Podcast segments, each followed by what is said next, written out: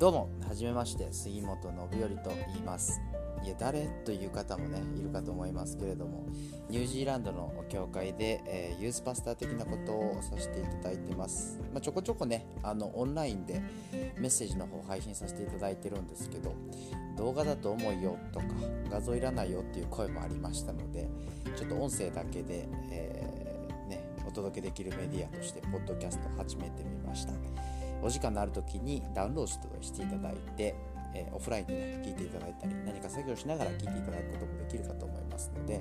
よろしくお願いいたします。それでは、まあ、過去のね、メッセージになりますけれども、えー、どうぞ。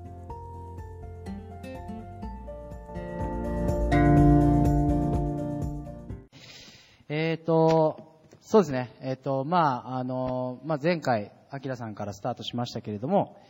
えー、商用現象というね、ちょっとあまり耳あの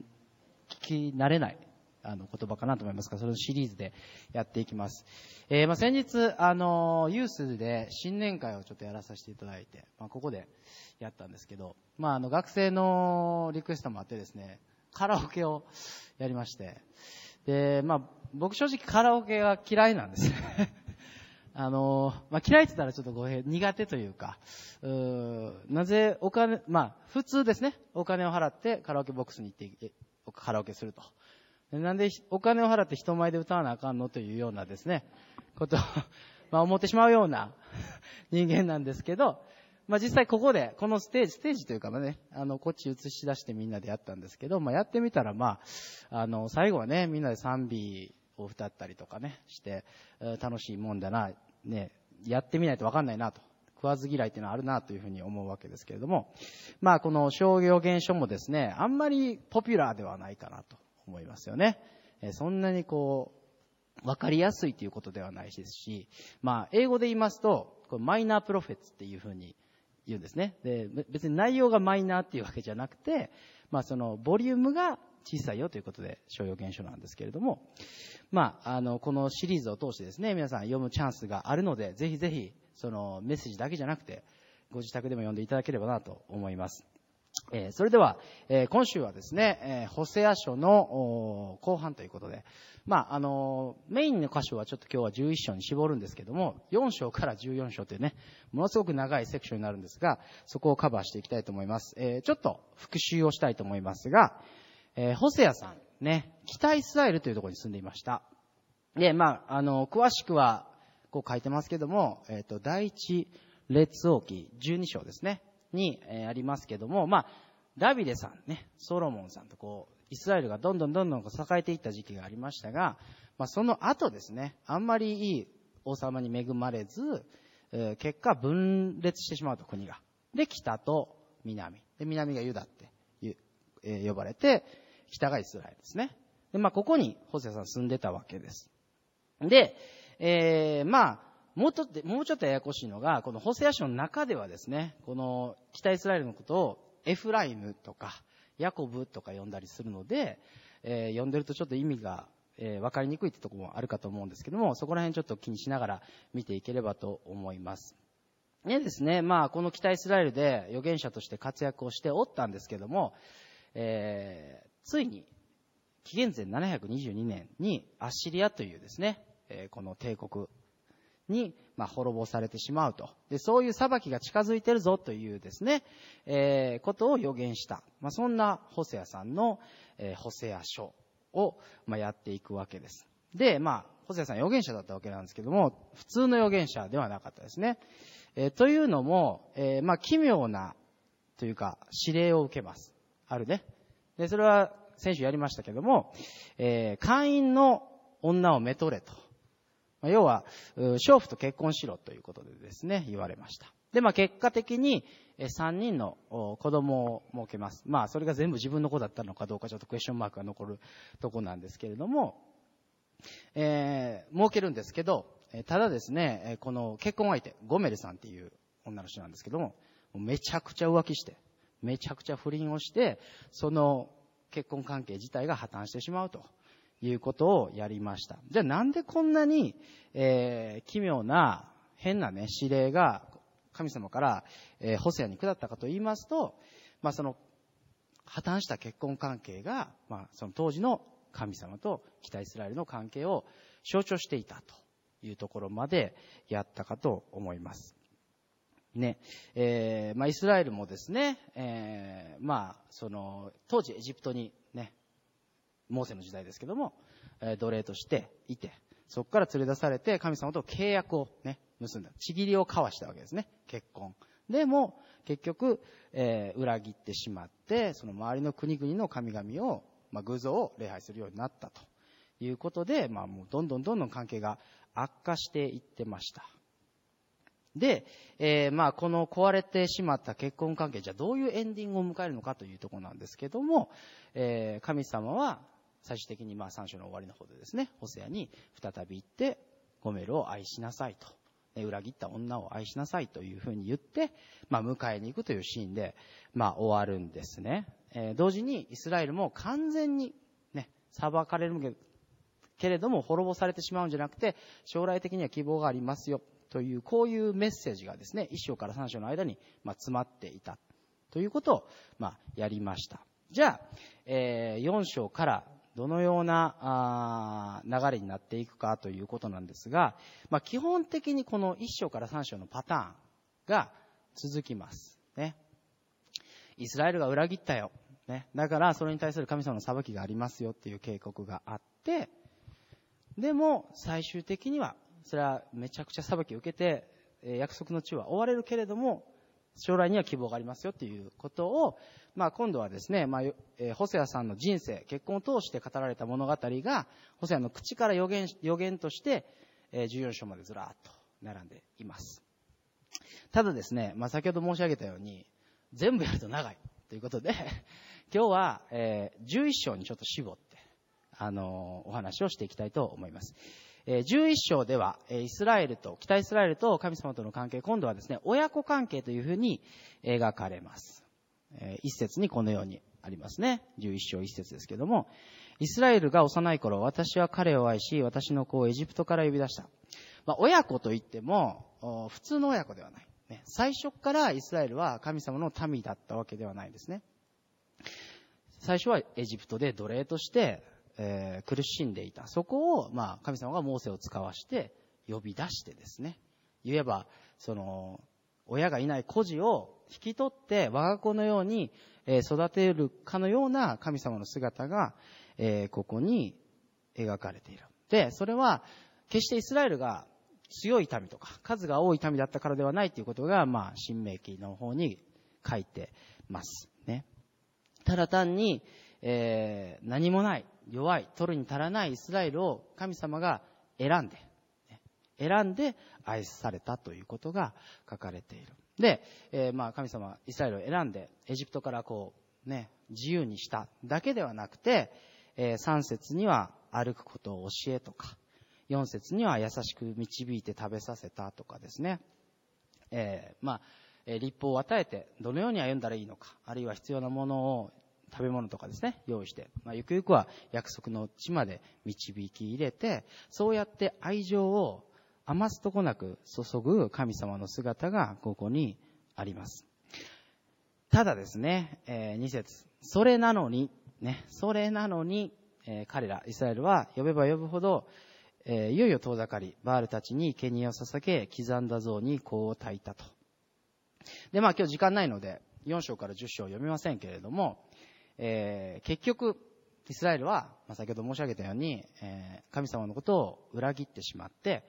その当時一番まあポピュラーだったというか、主流だったその、えー、土地の神様ですね。偶像、バールさ、バールという、えー、偶像があったわけですけども、そこに生贄を捧げるようになったと。で、えー、それだけじゃなくて、国の中には罪がはびこって、えー、殺しだったり、会員だったり、盗みが溢れていたよっていうことが、まあ、記されています。で、結果として、当たり前ですけど、そういう状態になってたら、イスラエルは国としての力がどんどんどんどん衰えていきますよね。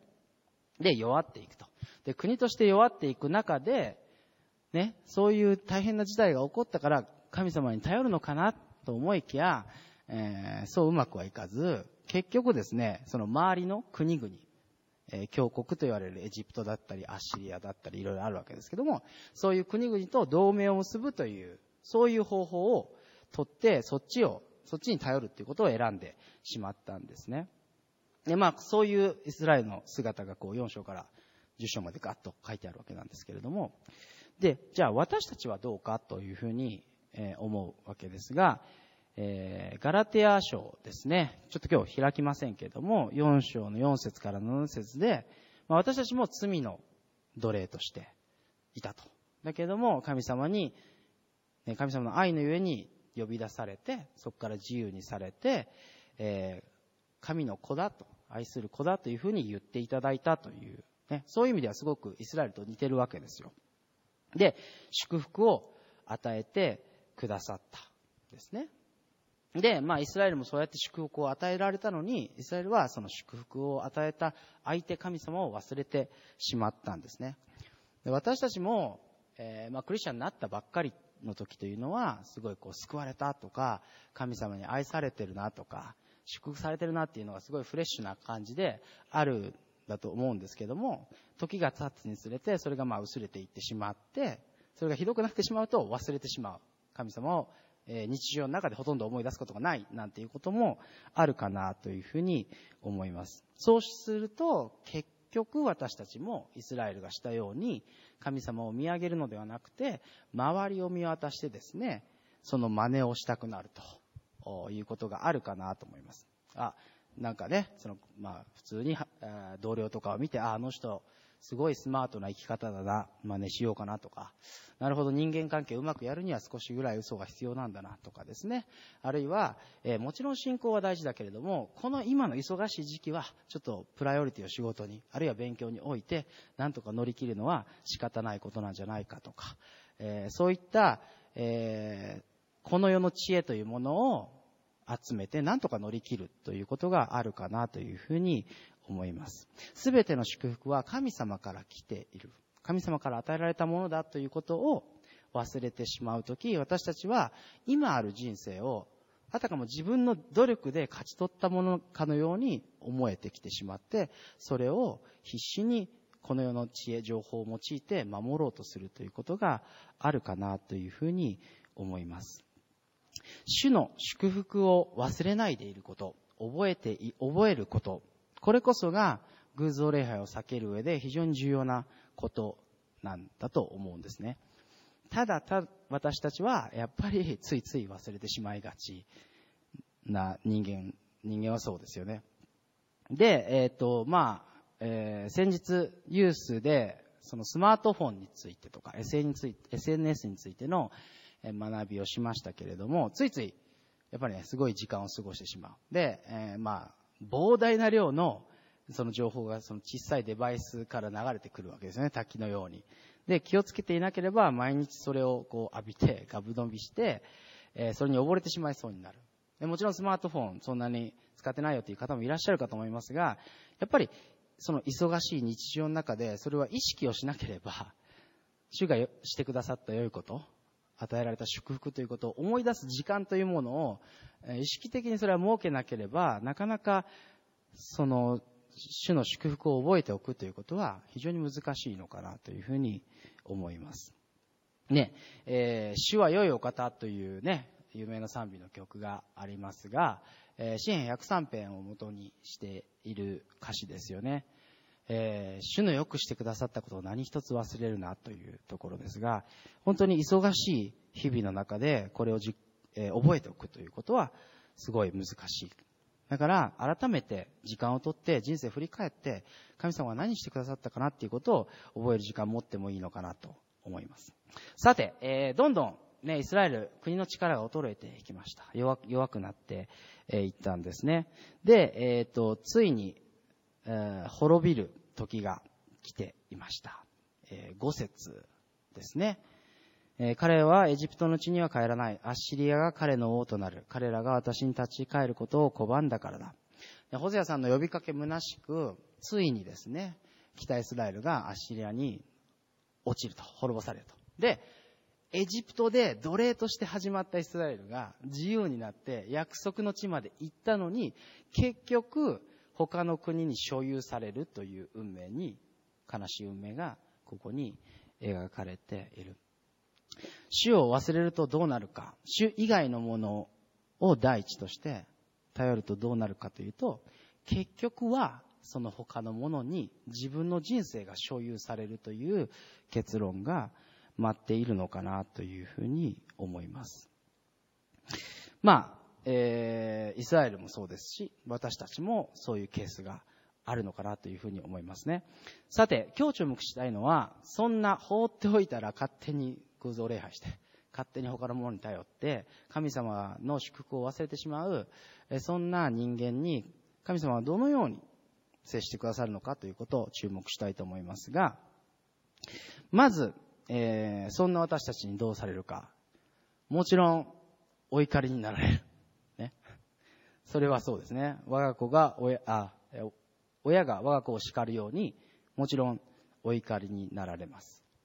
で、えー、まあ、ともするとですね、愛のある神様ということを、が強調されて、えー、そこがすごいカンフタブルに、えー、受け取ることができますけども、なかなかこの、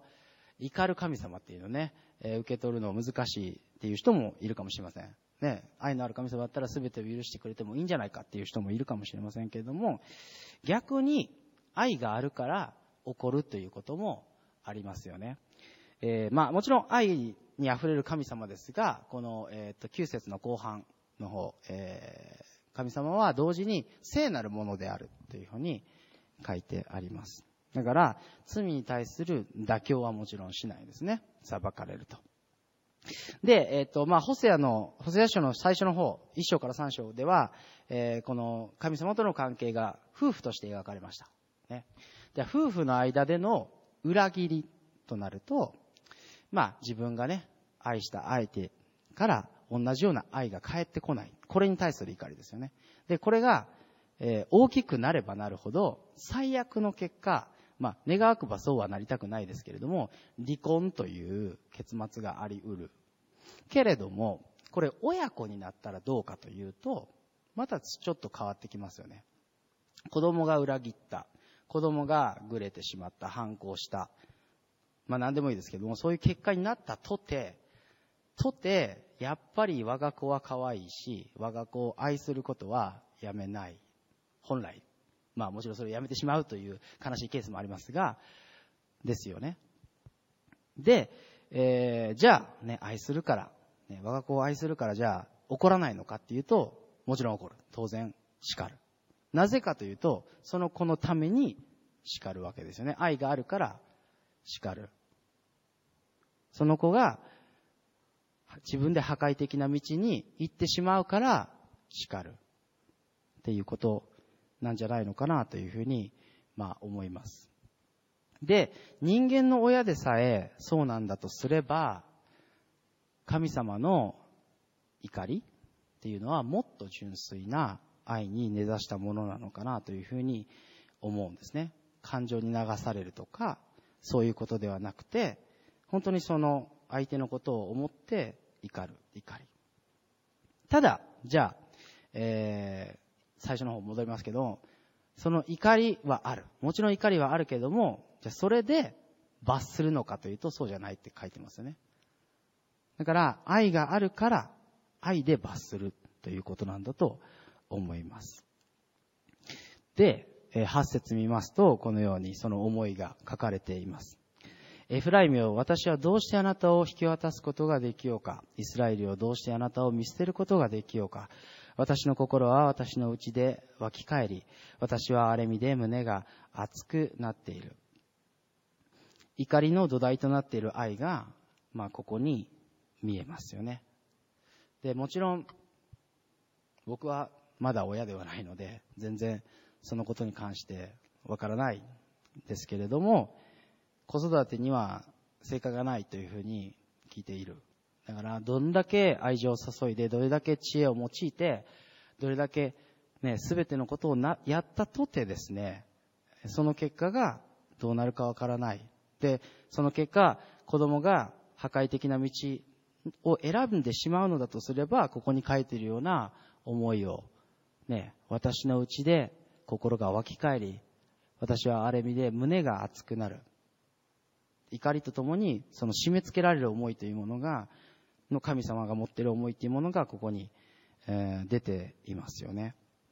で、えー、まあさっきも言いましたけれども、親子っていうのは本当に切っても切り離せない、まあこの世界の中で一番強い、え、関係かなと思います。まあ友人なら気が合わなければ、あるいは裏切られたら、え、ある程度距離をとってですね、え、関わらなければいいし、えー、恋人だったら、まあ別れるということもあるでしょうし、そういうふうに、え、切り捨てて、まあ、言葉はあれかな、行けばいいっていうこともあるかもしれませんけども、親子になるっていうのは、そうはいかないですよね。で、神様が、じゃあイスラエルを自分の子供のように愛するということを選ばれたということは、その愛の結果、ご自身が傷つく可能性ということを自らお選びになったということ。それを背負われたということです。さて、えー、まあそんなね、愛あふれる神様は、先ほども申し上げました。同時に聖なる方であると。だから罪に妥協はない。裁くことは裁く。じゃあそんな、放っておいたら、でえー、っと、同じ罪を繰り返して偶像礼拝をしてしまう私たちイスラエルを、じゃあどのように許されるのかということですね。それは、神様ご自身が私たちの罪の代価を支払うことによって許すしかない。でちょうど子供が何かね、こう窓壊したり、えー、壺あったりしたら親が弁償するように、何かそのコストを支払うことによってでしか、許すということはできないんですね。まあ3章でも、一番冒頭の方でやりましたが、ホセアさんが、まあその不倫とか浮気を繰り返して出てきたゴメルさんを連れ戻しに行くシーンがありました。で、えー、ただ連れ戻しに行っただけではなくて、これ買い戻すというシーンなんですね。えー、お金を払って。というのも、えー、どうやらですね、その、えゴメルさんはいろんな男性のところを渡り歩いて、結局そのうちの恋人の誰かに多分奴隷として売られたんだと思うんですよね。というのも、えー、ホセアがゴメルを買い取った値段ですが、銀15シュケルと大麦1ホメル半と。で、この大麦1ホメル半というのが、おおよそ銀15シュケル。なので、まあ、合計銀30シュケルなんですね。で、この値段っていうのは当時、その奴隷を買う、奴隷の価格だったわけです。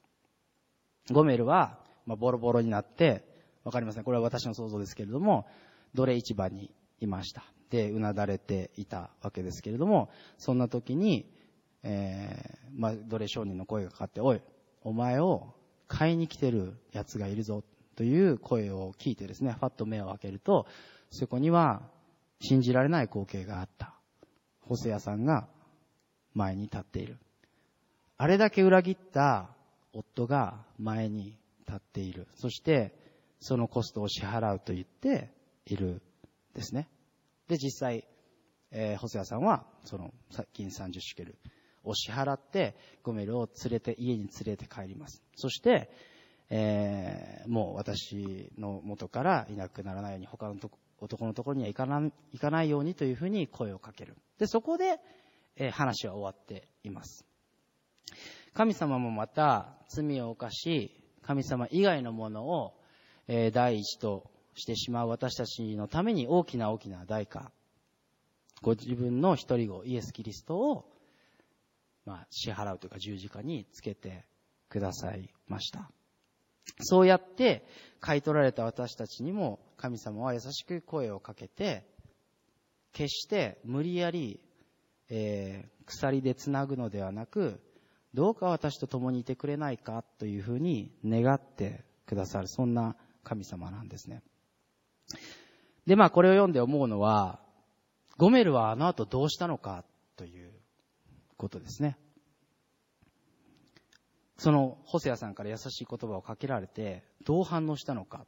ていうのは書いてない。書いてません。ホセ、ホセアさんの言葉で終わってるんですね。それは、現実として、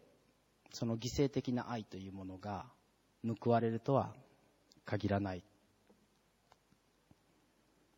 まあ、先ほども言いましたけども、どれだけ愛情を注いだとて、その子がどのように育つかわからないのと同じように、愛を返してくれるかわからないのと同じように、神様もまた私たちに私の愛にどう答えるのか、イエス様の十字架にどう答えるのかという選択を私たち自身に委ねておられる。そしてその選択というのはただ単に、はい、クリスチャンになりますというだけではなくて、日々神様を選ぶのか、それとも、ね、他のものに目がいってしまって違うものを自分は第一とするのかという選択が常にあるわけですよね。さて、えー、まあ主は、ホセアさんに、えー、会員の女をめとるようにという、えー、ことをおっしゃった。で、さ、えー、一番最初に申し上げたように、それは北イスラエルと神様との関係の象徴だったわけですけれども、それ以上に、ホセアが、神様が今どのように感じているのかということを頭ではなく実感として、裏切る、裏切られるという体感を通して、そしてそれを再び愛するという経験を通して、実感して、それを予言として語るためだったのかなというふうに思います。で、幸い、幸いなのかどうかわかりませんが、私たちにはそのような過激な指令は神様からも直接与えられていないですよね。まあ、直接もらったという方はいるかもしれませんけど、普通はないですよね。で、代わりに、イエス様のこの言葉がある。私があなた方を愛したように互いに愛し合いなさい。神様が私たちを愛する愛、先ほど学びました。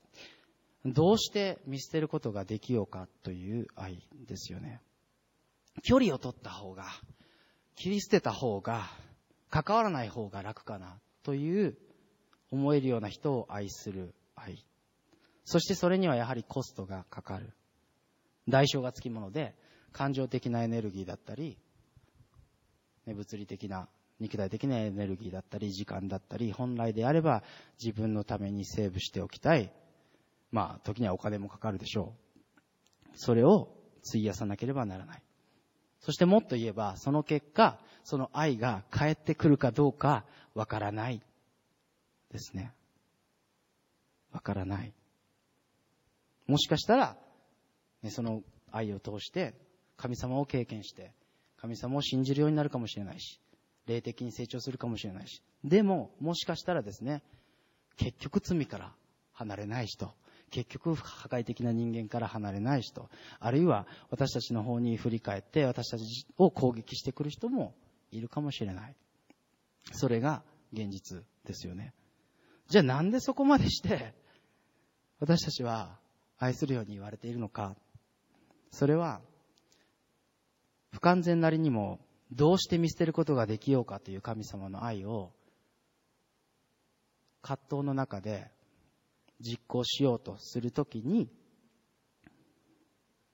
神様が私たちに与えてくださった愛の大きさというものを頭ではなくその経験を通して実感するため経験を通して思い出すため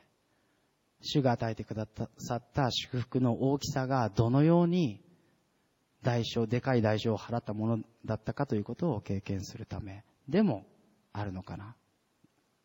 隣人を愛するということを通して、主の良くしてくださったことを覚える。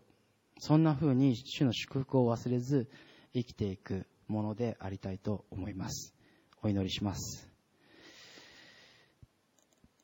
恵み深い父なる神様、えー、私たちの中には、えー、本当に純粋な愛はなくて、だから、本当に、えー、自分で歩いているように思ってしまいますし、わがままですし、また、えー、本当は全てはあなたによって与えられたのに、それを忘れてしまって、えー、他のものに頼って生きて言ってしまったりします。どうか、え本当にあなたが与えてくださった祝福、愛を思い出し、覚えて、またその愛を周りの人にも与えられるそんな人とあなたが変えてください。またその時にあなたから与えてくださった愛の大きさを深く実感するえそういったものにあなたが変えてくださいますように助けてください。感謝して、主イエス・キリストの皆によってお祈りします。アーメン。